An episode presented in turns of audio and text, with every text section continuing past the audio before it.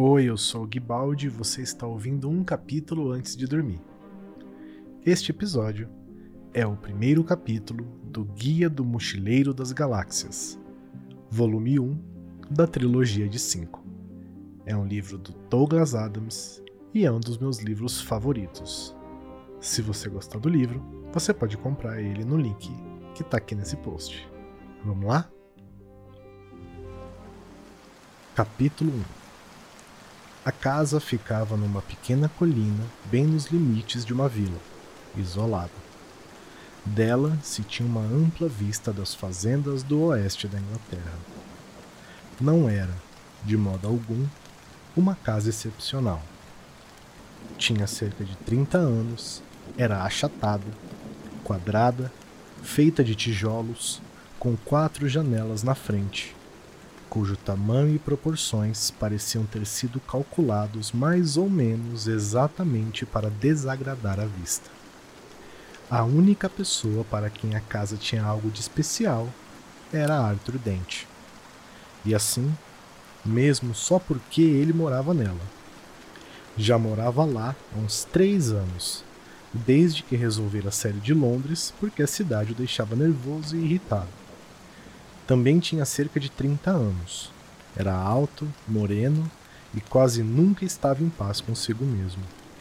O que mais o preocupava era o fato de que as pessoas viviam lhe perguntando por que ele parecia estar tão preocupado. Trabalhava na estação de rádio local e sempre dizia aos amigos que era um trabalho bem mais interessante do que eles imaginavam. E era mesmo. A maioria de seus amigos trabalhava em publicidade. Na noite de quarta-feira, tinha caído uma chuva forte e a estrada estava enlameada e molhada, mas na manhã de quinta, um sol intenso e quente brilhou sobre a casa de Arthur Dent, pela que seria a última vez. Arthur ainda não havia conseguido enfiar na cabeça que o conselho municipal queria derrubá-la e construir um desvio no lugar dela. Às oito horas da manhã de quinta-feira, Arthur não estava se sentindo muito bem. Acordou com os olhos turvos, levantou-se, andou pelo quarto sem enxergar direito, abriu uma janela, viu um trator, encontrou os chinelos e foi até o banheiro. Pasta na escova de dentes, assim, escovar. Espelho móvel virado para o teto. Arthur ajustou. Por um momento, o espelho refletiu um segundo trator pela janela do banheiro. Arthur reajustou-o e o espelho passou a refletir o rosto barbado de Arthur Dent. Ele fez a barba, lavou o rosto, enxugou-o e foi até a cozinha em busca de uma coisa agradável para pôr na boca.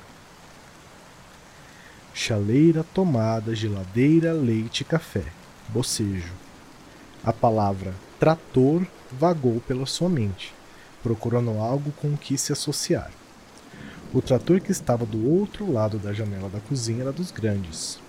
Arthur olhou para ele. Amarelo, pensou, e voltou ao quarto para se vestir.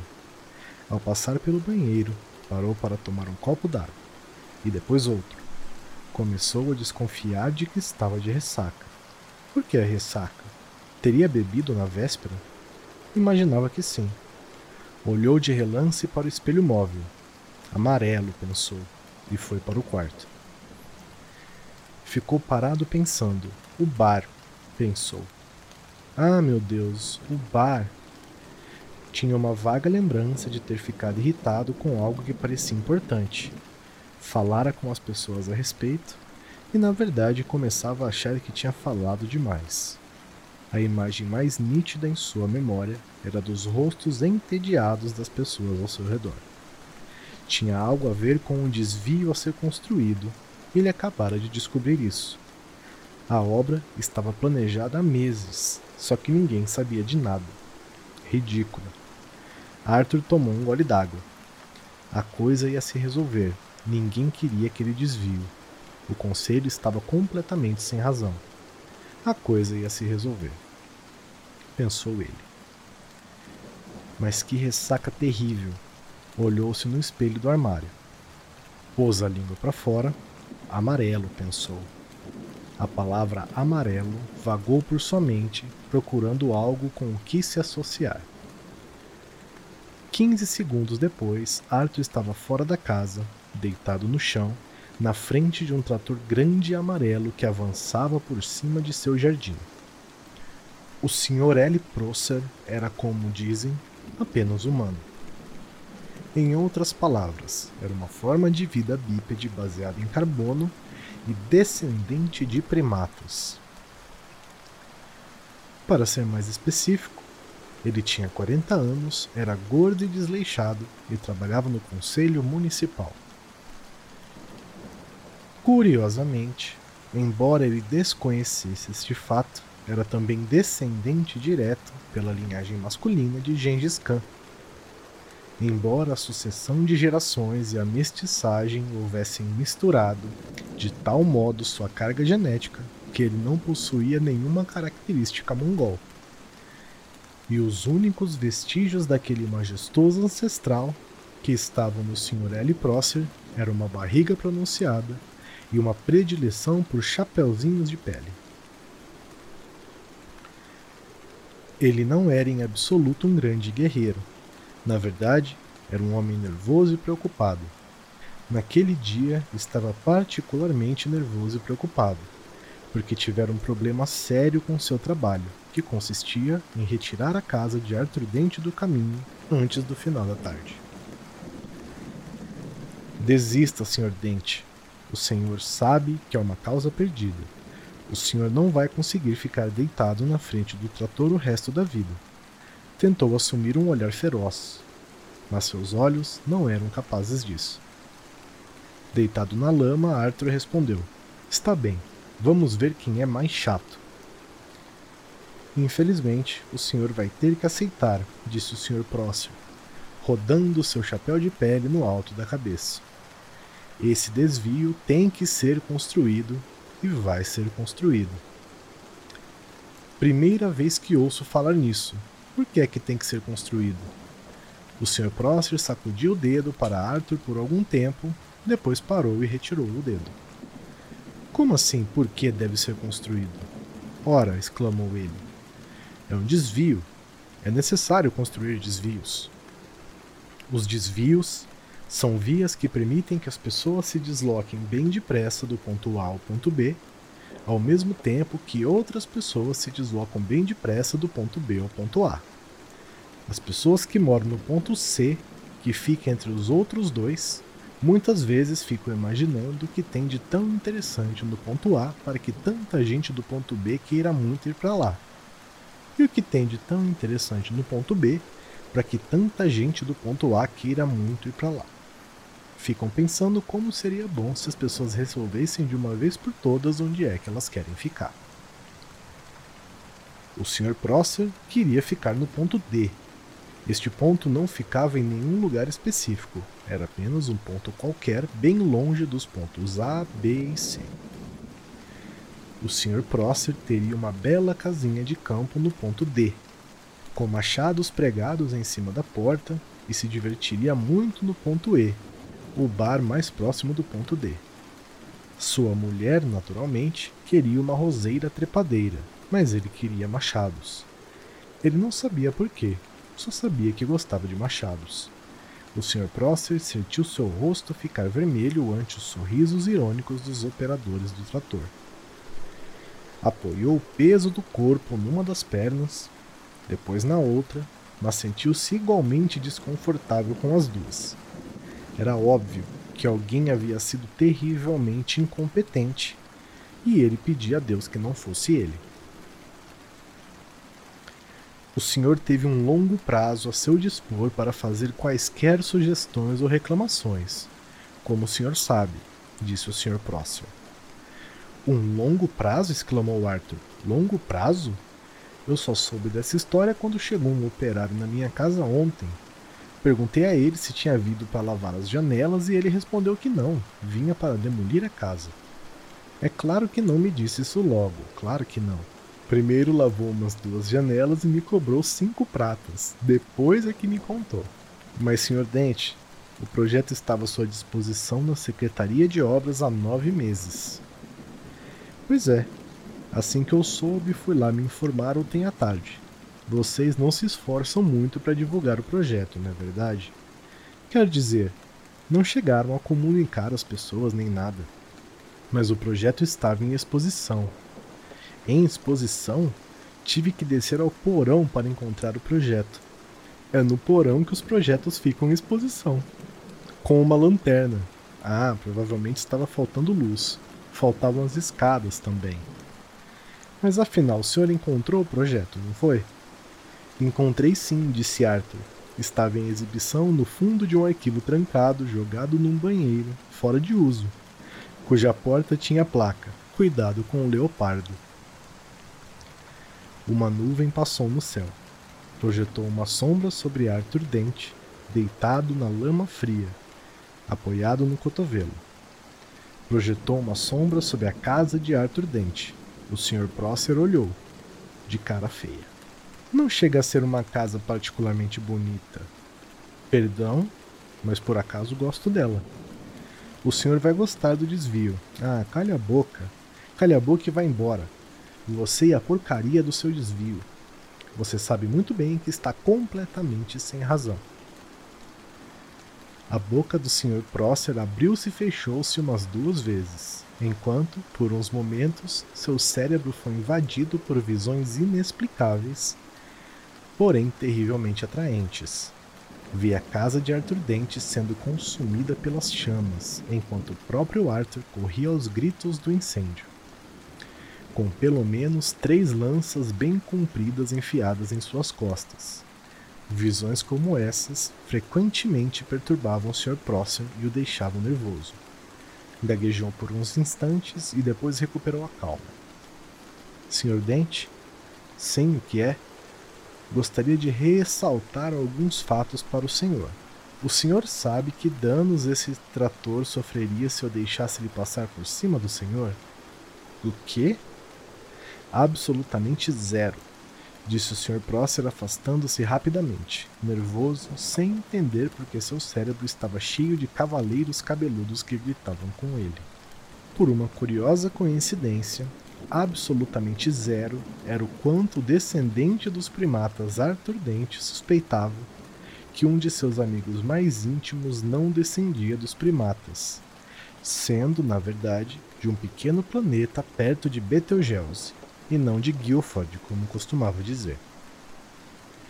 Tal suspeita jamais passara pela cabeça de Arthur Dent. Esse seu amigo havia chegado ao planeta Terra há uns 15 anos terráqueos e se esforçara ao máximo no sentido de se integrar na sociedade terráquea. Com certo sucesso deve-se reconhecer. Assim, por exemplo, ele passara esses 15 anos fingindo ser um ator desempregado, o que era perfeitamente plausível. Porém, cometeram um erro gritante por ter sido um pouco displicente em suas pesquisas preparatórias. As informações de que ele dispunha o levaram a escolher o nome Ford Perfect, achando que era um nome bem comum que passaria despercebido. Não era alto a ponto de chamar atenção, e suas feições eram atraentes, mas não a ponto de chamar atenção. Seus cabelos eram avermelhados e crespos e ele os penteava para trás. Sua pele parecia ter sido puxada a partir do nariz. Havia algo de ligeiramente estranho nele, mas era algo muito sutil, difícil de identificar. Talvez os olhos dele piscassem menos que o normal, de modo que quem ficasse conversando com ele algum tempo acabava com os olhos cheios d'água de aflição. Talvez o sorriso dele fosse um pouco largo demais e desse a sensação desagradável de que estava prestes a morder o pescoço de seu interlocutor. Para a maioria dos amigos que fizera na Terra, era um sujeito excêntrico, porém inofensivo. Um beberrão com alguns hábitos meio estranhos. Por exemplo, ele costumava entrar de penetra em festas na universidade, tomar um porre colossal e depois começava a gozar qualquer astrofísico que encontrasse, até que o expulsassem da festa. Às vezes ele ficava desligado, olhando distraído para o céu, como se estivesse hipnotizado, até que alguém lhe perguntava o que estava fazendo. Então, por um instante, Ford ficava assustado, com um ar culpado, mas logo relaxado e sorria.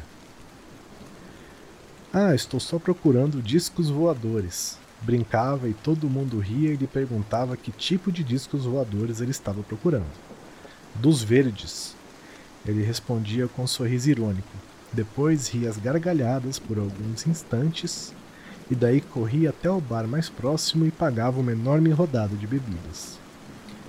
Essas noites normalmente terminavam mal. Ford tomava uísque até ficar totalmente bêbado, se encolhia num canto com uma garota qualquer e dizia a ela, com voz pastosa, que na verdade a cor dos discos voadores não tinha muita importância. Depois, cambaleando meio torto pelas ruas de madrugada, com frequência perguntava aos policiais que passavam como se ia para Betelgeuse. Os policiais normalmente diziam algo assim: O senhor não acha que é hora de ir para casa? É o que eu estou tentando fazer, meu chapa. Estou tentando. Era o que Ford sempre respondia nessas ocasiões. Na verdade, o que ele realmente procurava quando ficava olhando para o céu era qualquer tipo de disco voador. Ele falava em discos voadores verdes porque verde era a cor tradicional do uniforme dos astronautas mercantes de Betelgeuse. Ford Perfect já havia perdido as esperanças de que aparecesse um disco voador, porque 15 anos é muito tempo para ficar preso em qualquer lugar, principalmente num lugar tão absurdamente chato quanto a Terra. Ford queria que chegasse logo um disco voador porque sabia fazer sinal para discos voadores descerem e porque queria pegar carona com um deles. Ele sabia ver as maravilhas do universo por menos de 30 dólares altairianos por dia. Na verdade, Ford Perfect era pesquisador de campo deste fabuloso livro chamado O Guia do Mochileiro das Galáxias. Os seres humanos se adaptam a tudo com muita facilidade Assim, quando chegou a hora do almoço nos arredores da casa de Arthur, já havia se estabelecido uma rotina. O papel de Arthur era o de ficar se espojando na lama, pedindo de vez em quando que chamassem seu advogado. Sua mãe ou lhe trouxessem um bom livro. O Sr. Prosser ficou com o papel de tentar novas táticas de persuasão com Arthur de vez em quando, usando o papo do para o bem de todos, o da marcha inevitável do progresso, o de sabe que uma vez derrubaram minha casa também, mas continuei com a minha vida normalmente, bem como diversos outros tipos de propostas e ameaças. O papel dos operadores dos tratores, por sua vez, era o de ficar sentado, tomando café e examinando a legislação trabalhista para ver se havia algum jeito de ganhar um extra com aquela situação. A Terra seguia lentamente em sua órbita cotidiana. O sol estava começando a secar a lama em que Arthur Dente estava deitado. Uma sombra passou por ele novamente. Oi, Arthur, disse a sombra. Arthur olhou para cima com uma careta, por causa do sol, e surpreendeu-se ao ver Ford Perfect em pé ao seu lado. Ford, tudo bem com você? Tudo bem, disse Ford. Escute, você está ocupado? Se estou ocupado? exclamou Arthur. Bem, tenho apenas que ficar deitado na frente desses tratores todos, senão eles derrubam minha casa. Mas fora isso, bem, nada de especial, por quê? Em Betelgeuse não existe sarcasmo, por isso Ford muitas vezes não o percebia, a menos que estivesse prestando muita atenção. Ótimo, disse ele, onde a gente pode conversar? O quê? exclamou Arthur Dente. Por alguns segundos, Ford pareceu ignorá-lo e ficou olhando fixamente para o céu, como um coelho que está querendo ser atropelado por um carro. Então, de repente, acocorou-se ao lado de Arthur. Precisamos conversar, disse num tom de urgência. Tudo bem, disse Arthur, pode falar. E beber. Temos que conversar e beber. É uma questão de vida ou morte. Agora, vamos ao bar lá na vila. Olhou para o céu de novo, nervoso, como se esperasse algo. Escute, será que você não entende? gritou Arthur apontando para Prócer. Esse homem quer demolir minha casa. Ford olhou para o homem confuso. Ele pode fazer isso sem você, não é? Mas eu não quero que ele faça isso. Ah. Escute, o que é que você tem, Ford? Nada. Nada demais. Escute, eu tenho que lhe dizer a coisa mais importante que você já ouviu. Tenho que lhe dizer isso agora e tem que ser lá no bar Horse and Groom. Mas por quê? Porque você vai precisar beber algo bem forte. Ford olhou para Arthur e este constatou atônito que estava começando a se deixar convencer. Não percebeu, é claro, que foi por causa de um velho jogo de botequim que Ford aprendera nos portos hiperespaciais que serviam às regiões de mineração de Madranita do sistema estelar de Beta de Orion. O jogo era vagamente parecido com a queda de braço dos terráqueos e funcionava assim. Os dois adversários sentavam-se a uma mesa, um de cara para o outro, cada um com um copo à sua frente. Entre os dois colocava-se uma garrafa de aguardente Janks, imortalizada naquela velha canção dos mineiros de Orion. Ah, não me dê mais dessa aguardente Janks. Não, não me dê mais um gole de aguardente Janks. Senão minha cabeça vai partir, minha língua vai mentir, meus olhos vão ferver e sou capaz de morrer. Vai, me dá um golinho de aguardente Janks. Então cada lutador tentava concentrar sua força de vontade sobre a garrafa para incliná-la e verter aguardente no copo do adversário, que então era obrigado a bebê-lo. Depois enchia-se a garrafa de novo, começava uma nova rodada e assim por diante. Quem começava perdendo, normalmente acabava perdendo, porque um dos efeitos da aguardente Janks é deprimir o poder telepsíquico. Assim que se consumia uma quantidade previamente estabelecida, o perdedor era obrigado a pagar uma prenda, que costumava ser obscenamente biológica.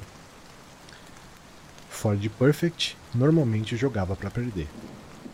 Ford olhou para Arthur, que estava começando a pensar que talvez quisesse mesmo ir até o Horse and Groom. Mas e a minha casa? perguntou em tom de queixa. Ford olhou para o Sr. Prosser e de repente lhe ocorreu uma ideia maliciosa. Ele quer demolir a sua casa? É, ele quer construir. E não pode porque você está deitado na frente do trator dele? É. Aposto que podemos chegar a um acordo, disse Ford. Com licença, gritou ele para o Sr. Prosser. O Sr. Prosser, que estava discutindo com o porta-voz dos operadores do tratores se a presença de Arthur Dente constituía ou não um fator de salubridade mental no local de trabalho e quanto eles deveriam receber nesse caso, olhou em volta. Ficou surpreso e ligeiramente alarmado quando viu que Arthur estava acompanhado. Sim, que foi? perguntou. O Sr. Dente já voltou ao normal? Será que podemos supor, para fins de discussão, perguntou Ford, que ainda não? E daí? suspirou o Sr. Próximo. E podemos também supor, prosseguiu Ford, que ele vai ficar ali o dia inteiro? E então? E então todos os seus ajudantes vão ficar parados aí sem fazer nada o dia todo? Talvez, talvez. Bem, se o senhor já se resignou a não fazer nada, o senhor na verdade não precisa que ele fique deitado aqui o tempo todo, não é? O quê? O senhor na verdade, repetiu Ford pacientemente, não precisa que ele fique aqui. O Sr. Prosser pensou um pouco. Bem, é, não exatamente. Precisar eu não preciso, não. Disse Prosser preocupado por achar que ele, ou Ford, estava dizendo um absurdo. Então o senhor podia perfeitamente fazer de conta que ele ainda está aqui, enquanto eu e ele tomamos um pulinho ali no bar só por meia hora. O que o senhor acha? O Sr. Prosser achava aquilo perfeitamente insano. Acho perfeitamente razoável, disse com um tom de voz tranquilizador, sem saber quem ele estava tentando tranquilizar. E se depois o senhor quiser dar uma escapulida para tomar um chope, disse Ford, a gente retribui o favor. Muito obrigado, disse o Sr. Prosser, que não sabia mais como conduzir a situação. Muito obrigado, é muita bondade sua. Franziu o senho, depois sorriu, depois tentou fazer as duas coisas ao mesmo tempo. Não conseguiu. Agarrou seu chapéu de pele e rodou-o no alto da cabeça nervosamente. Só podia achar que havia ganhado a parada. Então, prosseguiu Ford Perfect, se o senhor tiver a bondade de vir até aqui e se deitar. O que? exclamou o Sr. Prosser. Ah, desculpe, disse Ford. Acho que não soube me exprimir muito bem. Alguém tem que ficar deitado na frente dos tratores, não é? Senão eles vão demolir a casa do Sr. Dente. O que? repetiu o Sr. Próximo. É muito simples, disse Ford. Meu cliente, o Sr. Dente, declara que está disposto a não mais ficar deitado aqui na lama com uma única condição: que o senhor o substitua em seu posto. Que história é essa? disse Arthur, mas Ford cutucou-o com o pé para que ele se calasse. O senhor quer, disse Prosser, tentando captar a nova ideia, que eu me deite aí? É. Na lama. É, como disse, na lama. Assim que o Sr. Prosser se deu conta de que na verdade era ele o perdedor, foi como se lhe retirassem um fardo dos ombros. Essa situação era mais familiar para ele, suspirou. E em troca disso, o senhor vai com o Sr. Dente até o bar? Isso, disse Ford, isso mesmo. O Sr. Prosser deu uns passos nervosos para frente e parou. Promete? disse ele. Prometo, disse Ford. Virou-se para Arthur. Vamos, levante-se e deixe o homem se deitar. Arthur pôs-se de pé, achando que tudo aquilo era um sonho. Ford fez sinal para o Sr. Prosser que se sentou na lama, triste e desajeitado.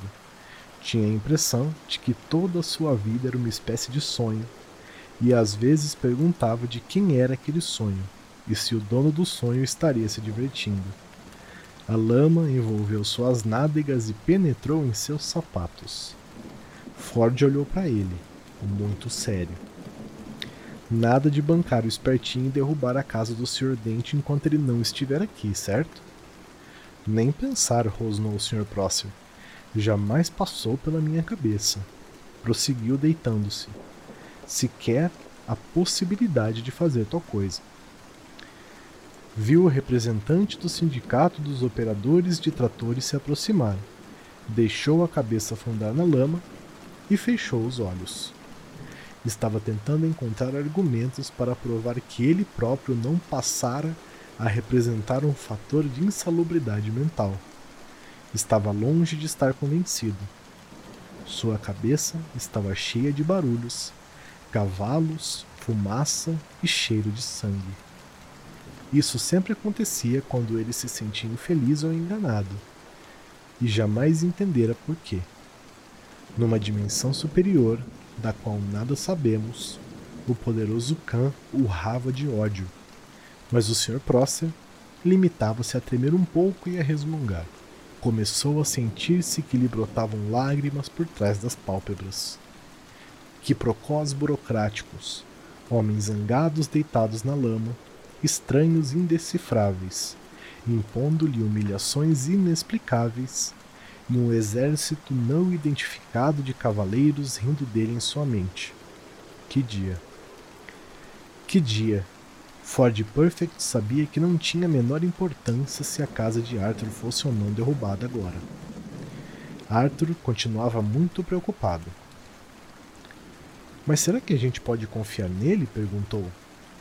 Eu, por mim, confiaria nele até o fim do mundo.